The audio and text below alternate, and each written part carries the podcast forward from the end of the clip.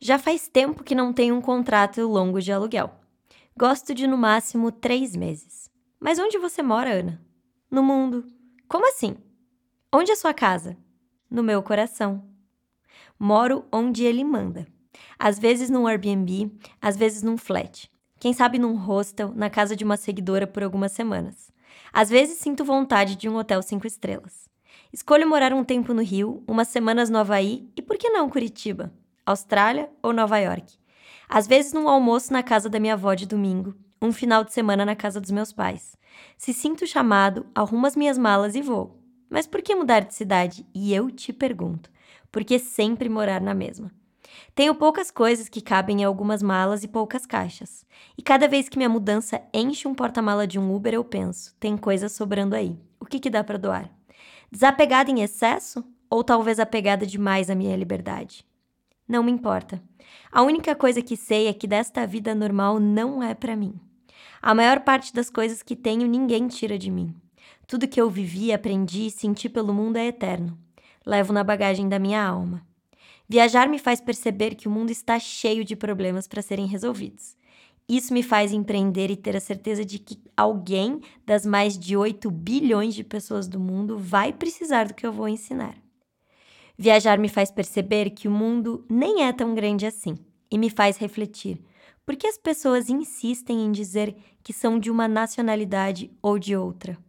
Somos todos humanos. Viajar me faz perceber a minha humanidade. Somos todos buscadores da verdade e uma coisa eu te garanto: continuar procurando-a no mesmo lugar não vai fazer você encontrar. Esse é o jogo de Deus, ou lila em sânscrito. Para você encontrar o divino, você tem que sair atrás dele. Para você encontrar o que busca, precisa sair da caixa e entrar profundamente dentro de ti.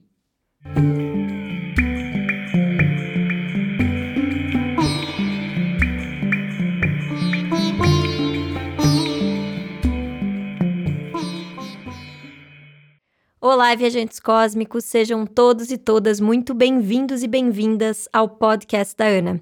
Aqui nós vamos falar sobre viagem, autoconhecimento, feminino, bem-estar, uma verdadeira viagem interior. E no episódio de hoje nós vamos falar sobre nomadismo digital e o estilo de vida dos nômades digitais. Você já ouviu falar nesse termo? Você sabe o que ele significa? Se eu pudesse resumir, os dois principais pilares do nomadismo digital é trabalho e viagem. E viajar enquanto trabalha ou trabalhar enquanto viaja. Parece algo muito bom, né? E será que é tão bom assim? Será que ser nômade digital é o sonho de todo mundo? E será que talvez a tendência de todos nós? É sobre isso que a gente vai falar nesse episódio. Bom, para a gente começar, vamos falar sobre o termo nômade digital. Nômade digital é aquela pessoa que aproveita a tecnologia para realizar as tarefas da sua profissão de maneira remota e não depende de uma base fixa para trabalhar. E essa pessoa conduz o seu estilo de vida de maneira nômade. Esse é um termo novo que é denominado então nomadismo digital. A gente já sabe que a pandemia é, fomentou demais o trabalho remoto então, muitas empresas, grandes corporações que não se imaginavam, por exemplo, é, tendo uma equipe que não fosse fixa, acabaram se adaptando à necessidade do digital e do online, né, do trabalho à distância. Inclusive, tem o Alessio, que é um super empreendedor com milhares de colaboradores da Pipefy, que ele participou de um episódio com a gente aqui. Ele tinha inclusive base, sede no Vale do Silício, em São Francisco, na Califórnia, e eles praticamente acabaram a base lá com a pandemia, porque todo mundo preferiu o trabalho remoto, mesmo depois, quando o mundo voltou um pouco ao normal. Todo mundo acabou preferindo o trabalho remoto e eles optaram então por não ter mais é, uma sede gigante como eles tinham, então tá todo mundo é, online, trabalhando online. e muitas pessoas acabaram se mudando de grandes cidades, no caso, por exemplo, São Francisco, que é uma cidade que tem um custo de vida altíssimo. Então, se você não tem necessidade de estar, por exemplo, na sede de onde você trabalha, da, da sua empresa, e aquela cidade onde é a sede da sua empresa não é uma cidade que te interessa morar, ou é uma cidade com custo de vida alto, é uma grande vantagem optar pelo nomadismo digital e pelo trabalho remoto. O trabalho remoto antes era uma escolha e uma premissa é, de quem buscava um estilo de vida mais alternativo. E normalmente quem já trabalhava online como nômade digital eram as pessoas que influenciadores digitais ou pessoas que eram da área de tecnologia que já trabalhavam online e então é, optavam por estar em várias cidades é, diferentes ao longo do ano. Então, todo nômade digital, ele precisa ter um trabalho remoto, porque se você quer trabalhar viajando, você necessariamente precisa ter um trabalho remoto, seja numa empresa ou seja como empreendedor. Mas não é todo mundo que tem um trabalho remoto que está pronto ou que quer ser nômade digital. Porque hum, muitas pessoas têm aquela sensação, e isso é uma das coisas que eu mais escuto, tá, gente? Ah, eu preciso de uma base, Ana. Eu não ia dar conta é, de ficar que nem você ficou por tanto tempo sem ter uma base. E eu quero, inclusive, nesse episódio, que a gente fale um pouco sobre o que é essa tal base. É, e, e quero que a gente se questione, quero que você se questione junto comigo sobre essa nossa necessidade que a gente criou de estar o que a gente chama de enraizado em uma cidade. Mas o que são raízes e o, e o que é essa tal base? É sobre isso que a gente também vai falar nesse episódio e as vantagens e desvantagens de um estilo de vida nômade digital. A palavra nômade significa quem não tem uma habitação fixa. Então, é aquela pessoa que está constantemente mudando de lugar em busca de novas experiências e recursos. E o nômade digital, como a gente já falou, é a pessoa que não precisa estar em nenhum lugar, então ela busca é, experiências através do trabalho. Agora tem uma coisa muito curiosa: nós já fomos nômades. A nossa sociedade já foi nômade. O nomadismo era o nosso estilo de vida dos primeiros homens da Terra. Vocês sabiam disso, gente? Então, assim, a nossa maior ancestralidade, os nossos primeiros ancestrais eram nômades. Só que o nomadismo ele foi abandonado por volta de 10 mil anos atrás, quando o ser humano ap aprendeu a plantar. Então, é por isso que eu sinto que uma parte de nós se sente muito atraída por essa é, possibilidade de estar em vários lugares e não em um lugar só. Mesmo as pessoas que eu sinto que são o que elas se dizem muito enraizadas, eu também percebo que lá no fundo tem um espaço, um lugar delas que morre de vontade de experimentar, pelo menos, é, o nomadismo digital, essa sensação de estar nômade, porque isso vem do nosso estilo de vida mais antigo, dos primeiros homens da Terra. Só que com a agricultura, os povos não precisavam mais ir de um lugar para o outro para buscar recursos.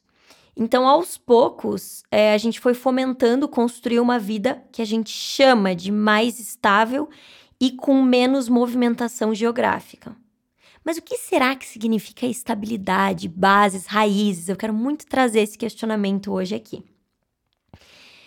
Tem uma tese apresentada pela Flávia Silva Neves, do Instituto de Psicologia da Universidade de Brasília, e ela constatou um movimento de que as pessoas estão procurando um estilo de vida mais livres, então é muito legal como a gente associa esse termo nomadismo digital ou ser nômade, não ter uma residência fixa, com liberdade.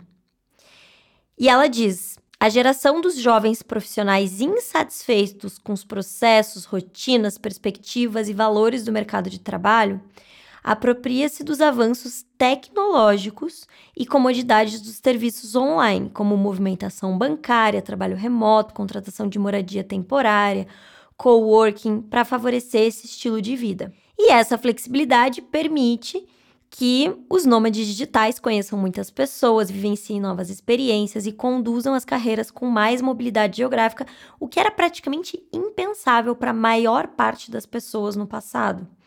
Essa história de se mover dentro de um país, rodar um mundo com as tecnologias digitais, ela dá um novo significado para o trabalhar. Porque antes a gente tinha aquela sensação, né, de que as férias ou de que as viagens ou de que as experiências seriam possíveis só se a gente tirasse férias e tivesse finais de semana ou férias, mas o trabalho digital e a tecnologia têm permitido.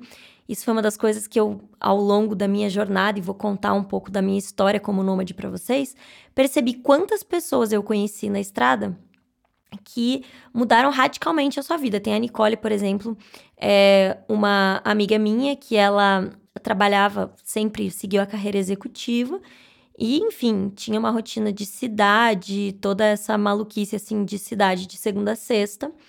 E ela é, acabou se encantando pelo kitesurf, aproveitando o gancho aí do nosso último episódio. Se você se interessa por aprender kite, volte lá para ouvir nosso último episódio, Kite Cura, que eu gravei lá no Ceará. E a Nicole hoje mora no Ceará fazendo kite, ela continua seguindo a carreira executiva. Então é hora do almoço, ela pula o almoço para é, velejar. Hum, ela tá morando pertinho da praia, no Ceará estilo de vida de andar de chinelo, descalço todos os dias, e era o que ela sempre sonhou e para ela isso funcionou muito bem. E ela conheceu vários outros nômades digitais e várias outros várias outras pessoas que também estavam nesse processo de, de mais mobilidade por conta da pandemia, e a gente estava tendo uma conversa no carro um dia, e eu tava para mim assim, como eu sou empreendedora já há muitos anos, eu adoro conversar com pessoas que são do mundo corporativo, porque é uma perspectiva um pouco diferente, né? E eu não tô muito por dentro do mundo corporativo.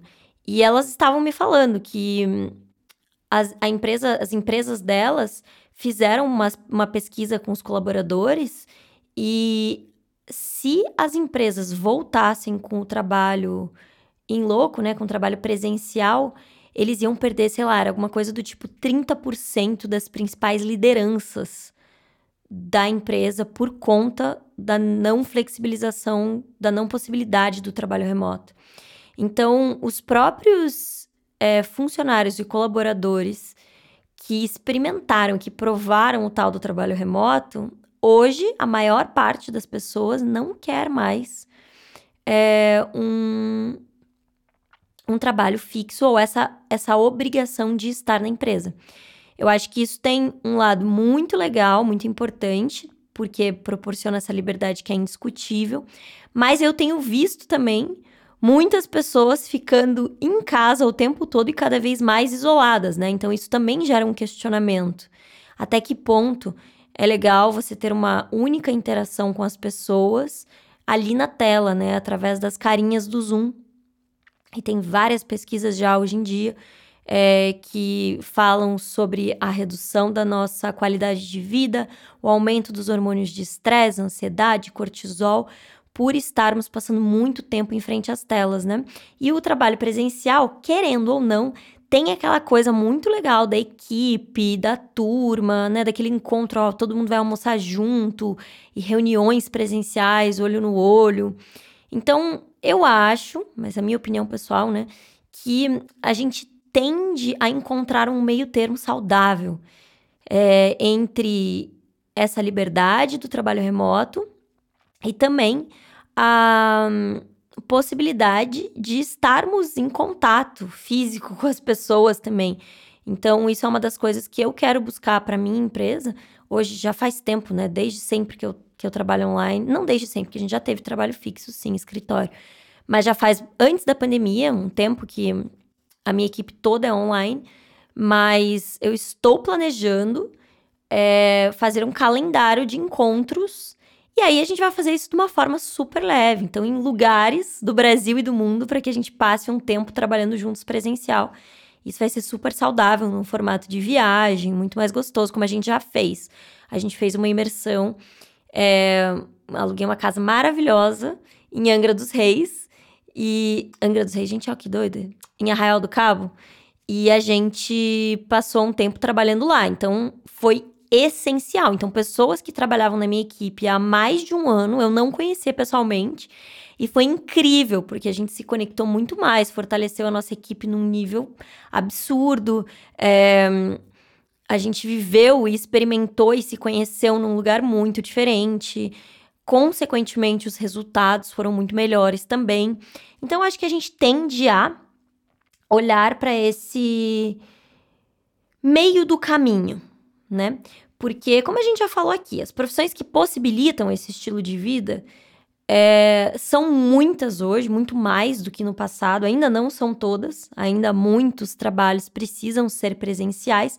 Mas mesmo em muitos trabalhos que precisam ser presenciais, artistas, é, por exemplo, filmmakers, editores de áudio, vídeo, eu conheci muitos pelo mundo que passam temporadas trabalhando presencial em alguns lugares.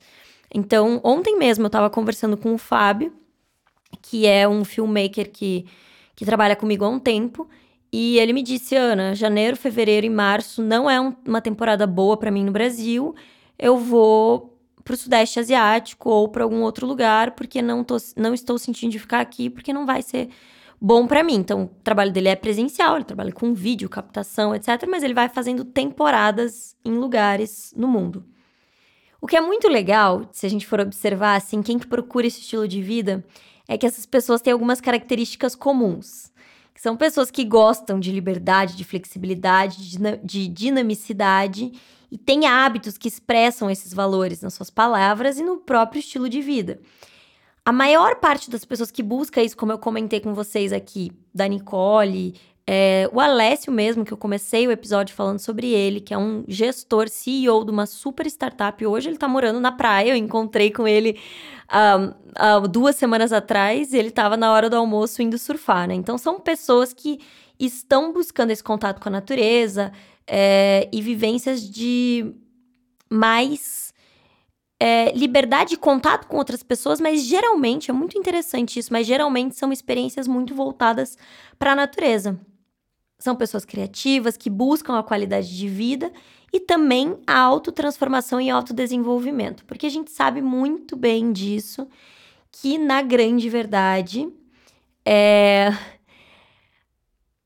a gente busca essa liberdade de estar em vários lugares pra, para que possamos nos experimentar em diferentes arquétipos, em diferentes sensações, em diferentes ambientes, e assim a gente cresce com isso. Isso é o que eu tanto falo aqui sobre as viagens, né? Estarmos na nossa zona de conforto é o que eu chamo de zona de desconforto, porque a gente não está crescendo, a gente não está evoluindo, a gente não está expandindo. E o que nós queremos no fim do dia é a expansão. E essa possibilidade de estarmos é, vivenciando uma rotina em outros lugares, com outras pessoas, faz com que a gente, sem dúvidas, expanda a nossa consciência. E aí tem uma coisa muito interessante disso, é que a gente começa a se questionar muita coisa. E a primeira delas é: será que eu preciso de tanto? Gente, aí eu entro agora para compartilhar um pouco da minha experiência pessoal, tá? Antes mesmo da pandemia, eu já estava nômade. Eu fiquei nômade, acho que uns três anos mais ou menos. Onde eu realmente, tudo que eu tinha eram três malas. Uma mala que ficava sempre comigo, uma mala que depois eu tava. Quando eu tava no Rio, ela ficava no Rio. Inclusive tenho. Ah, não, já busquei. Eu, eu ia falar, eu tenho um skate na casa de uma amiga minha no Rio ainda. É, mas eu já busquei ele. Então eu tinha essa minha mala no Rio, essa mala comigo e uma mala na casa da minha família em Curitiba. Eu não tinha panela, eu não tinha nenhum objeto de decoração, nenhuma obra de arte, eu não tinha absolutamente nada. Tudo que eu tinha eram aquelas três malas. E sinceramente, gente, muitas vezes eu achava que aquelas três malas já eram demais, por muitas vezes. E eu sempre brincava que se a minha mudança não coubesse num Uber, tinha alguma coisa errada. Estava na hora de eu doar alguma coisa, porque eu já estava acumulando muitas coisas. E eu faço muitas viagens e fiz muitas viagens ao longo, ao longo desses, desses meses e anos que eu passei viajando. E é óbvio que a gente sempre quer comprar uma coisinha aqui, uma coisinha ali. Só que você se torna extremamente consciente sobre o que, que eu realmente vou precisar. E por muitas viagens, às vezes, eu ainda deixava essas malas e não ia nem com aquela minha mala grande, e deixava ela em algum lugar e ia com uma mala ainda menor para uma outra jornada, para uma outra experiência. E com essa mala ainda menor, é, eu sempre me questionava: será que eu preciso mesmo desse casaco? Será que eu preciso mesmo dessa bota, desse sapato? Então, essa mochila eu vou carregar nas minhas costas. E qual é o peso dessa mochila que eu vou carregar? Um peso a mais aqui vai fazer muita diferença nas minhas costas, no custo das minhas passagens, vai fazer muita diferença no que eu estou carregando. E aí a gente se questiona muito do que, que a gente realmente precisa. Eu nunca me esqueço que uma vez eu estava num metrô na China, um trem, na verdade, pegando um trem na China, e eu tinha feito várias comprinhas numa feira. Então eu tava com a minha mala de mão, uma mochila e uma sacola bem pesada. E aquela sacola eram as minhas comprinhas. E, gente, vocês não têm noção o quanto eu me questionei sobre o peso dessas comprinhas que parecem tão inocentes, mas eu precisei carregar de um lado pro outro e correr porque eu tava perdida naquelas estações de trem, tudo em mandarim, que eu não conseguia entender nada. E eu me questionei demais sobre isso, sabe? Então, ao longo da minha jornada, eu fui vendo é, que, sinceramente, eu não preciso de mais do que uma mala para ser feliz. Eu sempre digo que eu posso estar com uma mala de mão ou sem nada mesmo, mas com a minha presença, com quem eu me tornei, que eu me sinto completa. Então a vida nômade me trouxe essa percepção e essa integração sobre quem eu sou e não sobre o que eu tenho. E eu acho que isso é um processo tão importante no nosso desenvolvimento pessoal que a gente realmente para de se identificar com o que nós temos e a gente realmente observa quem nós somos frente àquelas situações, naquele país diferente, naquele desafio daquele idioma diferente. Então esse estilo de vida, ele nos leva para um nível de consciência muito profundo e um nível de questionamento e reflexão pessoal muito profundo também. E ele não é realmente para todo mundo, gente. Porque muitas pessoas é, ficavam enlouquecidas só de me ouvir falando sobre isso, né? Quiçá pensar em realmente viver isso. Essa, às vezes, pode ser uma experiência necessária para o nível de evolução de algumas pessoas, que não significa que é mais avançado do que de outras pessoas. É, todo mundo experiencia aqui na Terra a sua maneira única de evoluir. E não existe maneira melhor ou maneira pior, maneira mais avançada ou maneira menos avançada. Tem pessoas que querem experimentar a evolução através da experiência de serem mães, serem pais, de adotarem um filho, de adotarem um pet. Tem pessoas que vivenciam a experiência de evolução através de uma vida nômade, tem pessoas através de uma viagem, tem pessoas que experienciam a evolução através de estarem em um lugar fixo. E aí é muito doido, porque hoje eu venho num processo justamente ao contrário do que eu vivi.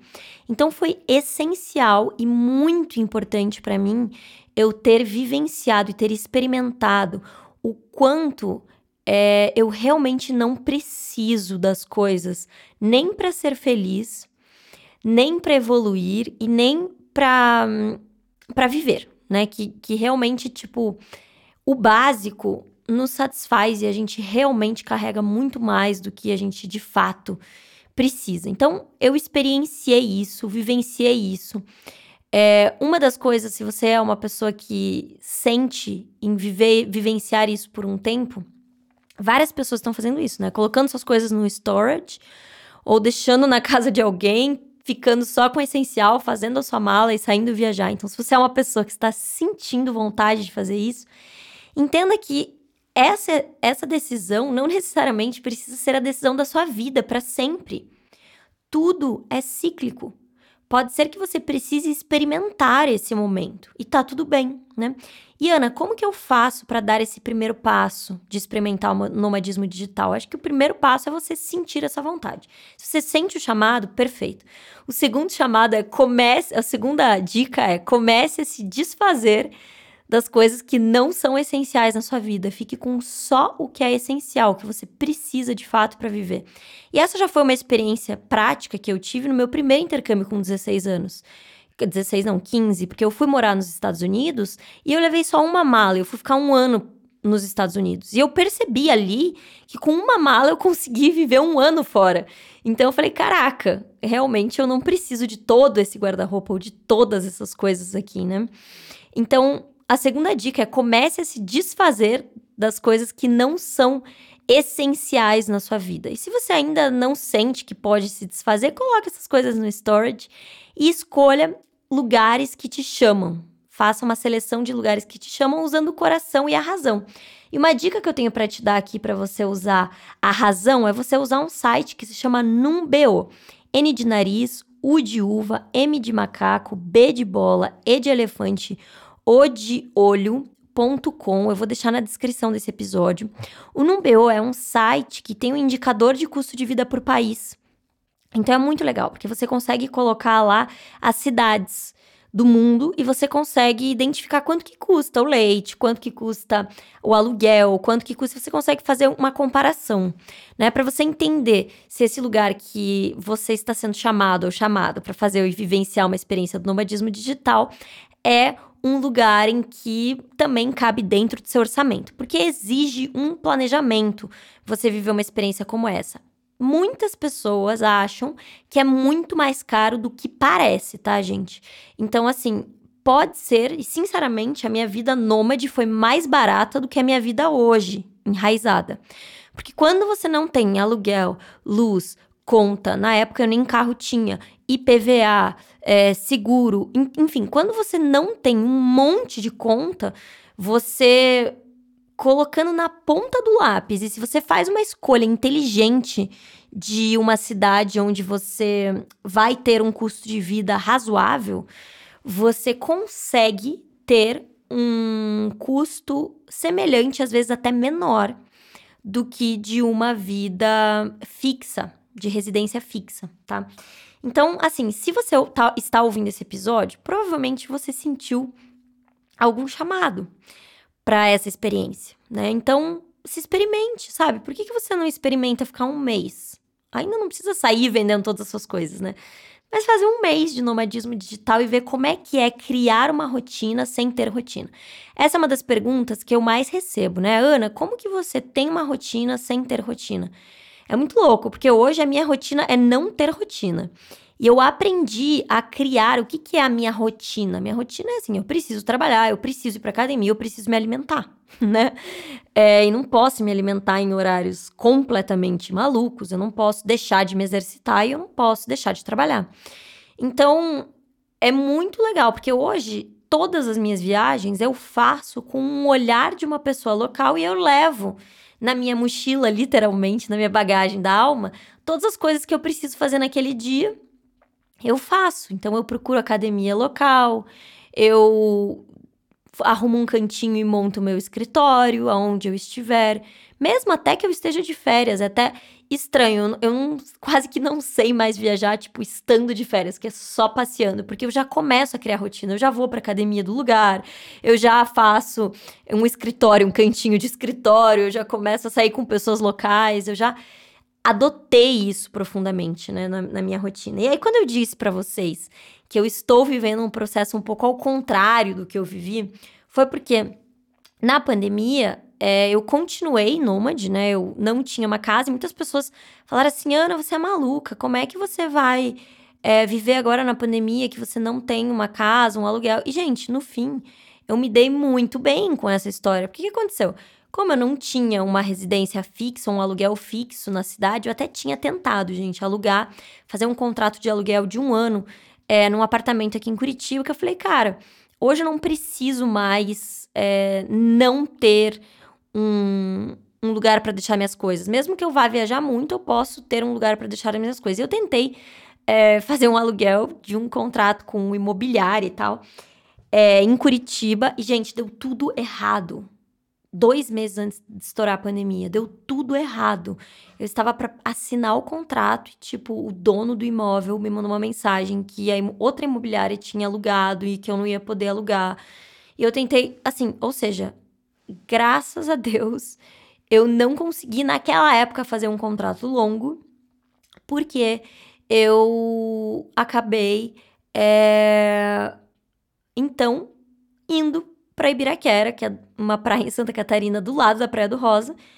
Só que um pouquinho antes até eu falei, cara, eu quero estar tá perto da praia. E aí eu fui para Floripa, aluguei uma casa em Floripa, uma casa no morro lá, que, gente, foi maravilhoso. Tinha macaquinhos na minha janela, então todo mundo em casa, é, nas suas casas, residências fixas, e eu estava no meio da natureza já, né? Assim que estourou a pandemia, com um contrato que não era um contrato longo e muito poucas pessoas estavam viajando, principalmente no começo.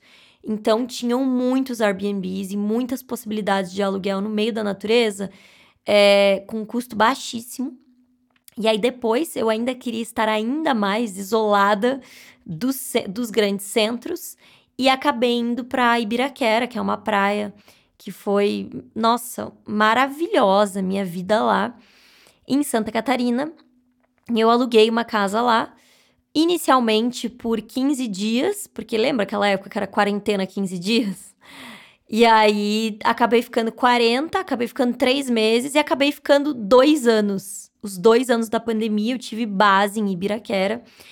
Gente, eu morava na frente da praia, assistia pores do sol maravilhosos, o custo de vida lá era baixíssimo. Então, aquele aluguel, aquela casa que eu morava na frente da praia, era mais barato do que hoje o que eu pago morando aqui em Curitiba, na época. É... E foi assim, incrível, incrível. E aí eu convenci várias outras mulheres e amigas a irem morar lá também. A gente fez uma mini comunidade de mulheres e a gente estava isolada na natureza. E todo mundo continuou trabalhando remoto mas a gente trabalhava remoto na natureza. Então foi muito incrível esse tempo. E eu me questionei ainda mais, né? Será realmente que eu preciso de uma residência fixa algum dia na minha vida? Porque a vida é tão cíclica, acontecem tantas coisas que são fora do nosso controle, como por exemplo aconteceu a pandemia, né? E ali eu estava, tipo, pegando peixe do pescador então eu comprava o peixe do pescador, tinha o carro do ovo, da, do, da galinha do vizinho, é, eu tinha minha comidinha da minha própria horta. Então o meu custo de vida era muito baixo. Eu estava em contato com a natureza, e aí, de novo, né? Não são todas as pessoas que gostam disso. A gente tem pessoas que precisam, barra, amam estar na cidade, né? Mas aquilo para mim foi muito importante. E, e nesse processo da pandemia, realmente eu tive a certeza, assim, de que esse estilo de vida, ele é recompensador, assim. É muito legal você não ter uma, uma residência fixa. Só que aí tem um lado, né? Que eu só tô falando todos os lados bons. Tem um lado negativo, um pouco desafiador disso, que também não é para todo mundo, que é o fato de que, assim, às vezes você só consegue um aluguel do lugar que você gosta muito por dois, três meses. E aí você já tá, assim, nos seus um mês e meio, você já começa a ficar agoniado, tipo, onde é que eu vou morar? Onde é que eu vou me encostar, encostar as minhas coisas? Onde é que para onde eu vou? Daqui um mês e meio, que é um tempo super rápido, né? Então você precisa realmente estar super disposto, disposta a essa adaptabilidade. Tem pessoas que são nômades extremamente planejados, que já fazem assim, ó, vou sair é, eu já tenho o meu ano planejado. Vou ficar três meses não sei aonde, depois três meses não sei aonde, já tem tudo alugado e tudo mais. Eu não. Eu gostei de, ao longo desse tempo, ir no flow. Então, assim, se eu fosse, se você fosse me perguntar, naquela época que eu estava pronta para alugar um apartamento em Curitiba, é, aonde que eu ia morar dali a três meses, eu jamais me imaginava morando em Ibiraquera, Santa Catarina, na frente da praia, por exemplo. Só que a vida e o flow me levaram para esse para essa circunstância, né? Então, uh, eu acho que é muito legal, até pra gente desenvolver essa habilidade de adaptabilidade e de flow e de sentir essa coisa de você não ter muito planejado mesmo, né? É, e hoje, esse movimento que eu venho fazendo, lembra que eu falei para vocês, né, um pouco atrás nesse episódio, que cada pessoa ou cada momento da sua vida, você é chamado para viver um estilo de evolução diferente, ou uma forma de evolução diferente. No fim, a gente quer evoluir, mas de cada vez a gente, é, em cada momento e etapa da nossa vida, a gente tem um estilo diferente de evolução. E nesse momento eu sinto que para a minha evolução eu aprendi tanto a ser flexível, a seguir o flow, a estar nesse lugar é, de adaptabilidade que para minha evolução seria importante criar uma rotina. Olha que doido! Nesse momento da minha vida eu precisaria então estabelecer um lugar fixo por mais tempo. Então fazia muito tempo que eu não tinha um contrato de um ano de aluguel, de três anos, que é o que eu tenho agora. Uau, uma loucura para mim. É... Mas eu não deixei de viajar. O estilo de vida nômade continua dentro de mim. Olha que louco que eu vou falar. Hoje eu tenho uma casa fixa, onde as minhas coisas estão lá e vão estar lá por alguns anos mas a nômade que habita dentro de mim, essa sensação de liberdade, ela não sai de dentro de mim. Porque hoje eu sei que se eu quiser, e isso aconteceu agora no Ceará, então eu já tinha uma casa, já estava fixa, e eu fui só com passagem de ida para o Ceará para ir sentindo até quando eu deveria voltar, por exemplo. Então você entende que é quase como se a gente precisasse, às vezes, transitar entre extremos na nossa vida para que a gente encontre esse tal do equilíbrio. Isso de volta é o que eu falei no início desse episódio, né? Que eu acho que a gente vai ainda é, encontrar um equilíbrio entre o trabalho remoto e o trabalho presencial. Eu acho que esse é o lugar mais saudável desse, desse estilo de trabalho, né? É esse equilíbrio de fato. Né? Então, são várias coisas que você tem que levar em consideração se você sente de experimentar isso. A primeira delas, na verdade, né, o primeiro pré-requisito é que você trabalhe online ou que você tem essa possibilidade de fazer temporadas de trabalhos em, em certos lugares. E assim, não é que é pré-requisito, né, gente? Eu conheço, por exemplo, pessoas que são é, bartenders, né, que fazem drinks e tal que vão para buscar trabalhos em vários lugares do mundo. Também tem essa possibilidade, né? Mas a gente está falando aqui mais um pouco mais desse conceito do nomadismo digital mesmo, assim, que é você já está com o seu trabalho fixo e como é que você vai adaptar a sua vida de viagem junto com aquela relação do trabalho, né? E eu acho sensacional, assim, eu acho que a, a gente abriu portas para uma expansão de consciência muito bonita das pessoas, inclusive das empresas e dos líderes, sabe? Eu vejo grandes líderes que puderam escolher se iriam voltar é, a levar a sua equipe para dentro do escritório ou não, e eles optaram por continuar remotos por eles e pela equipe também, por verem que a qualidade de vida dos colaboradores melhorou, por verem que as pessoas estão mais felizes e têm mais essa liberdade. Muitas pessoas moravam longe da sua família por conta do trabalho e puderam voltar, né, para mais perto das suas famílias. É, então, assim, o grande, o grande desafio, as pessoas pensam que é muito mais financeiro, tá, gente? Mas eu diria que é muito mais mental porque a gente está muito enraizado. E aí, para terminar esse episódio, né, eu quero falar um pouco sobre raízes, né? O que são raízes e o que é a tal da base. É muito engraçado, porque muitas pessoas me perguntam, né, Ana, onde é, é, onde é sua base? Hoje eu falo Curitiba, das pessoas, ah, é porque lá são suas raízes, né? Mas eu aprendi que as minhas raízes não são onde eu estou. As minhas raízes são quem eu me tornei. E essa pessoa que eu me tornei, eu levo comigo na minha mala, na minha mala da minha bagagem da alma. E eu posso estar em Curitiba, eu posso estar em Nova York, eu posso estar em Tulum, eu posso estar no Ceará, eu posso estar na Bahia, eu posso estar na Ásia, não importa onde eu esteja. Eu sinto que as minhas raízes são o meu coração. Elas são quem eu me tornei com todas as viagens, experiências que eu fiz com um pouquinho que eu aprendi, que eu aprendo todos os dias com cada pessoa que cruza o meu caminho e principalmente com cada lugar e experiência que eu vivencio. Então, as minhas raízes estão longe de ser um lugar.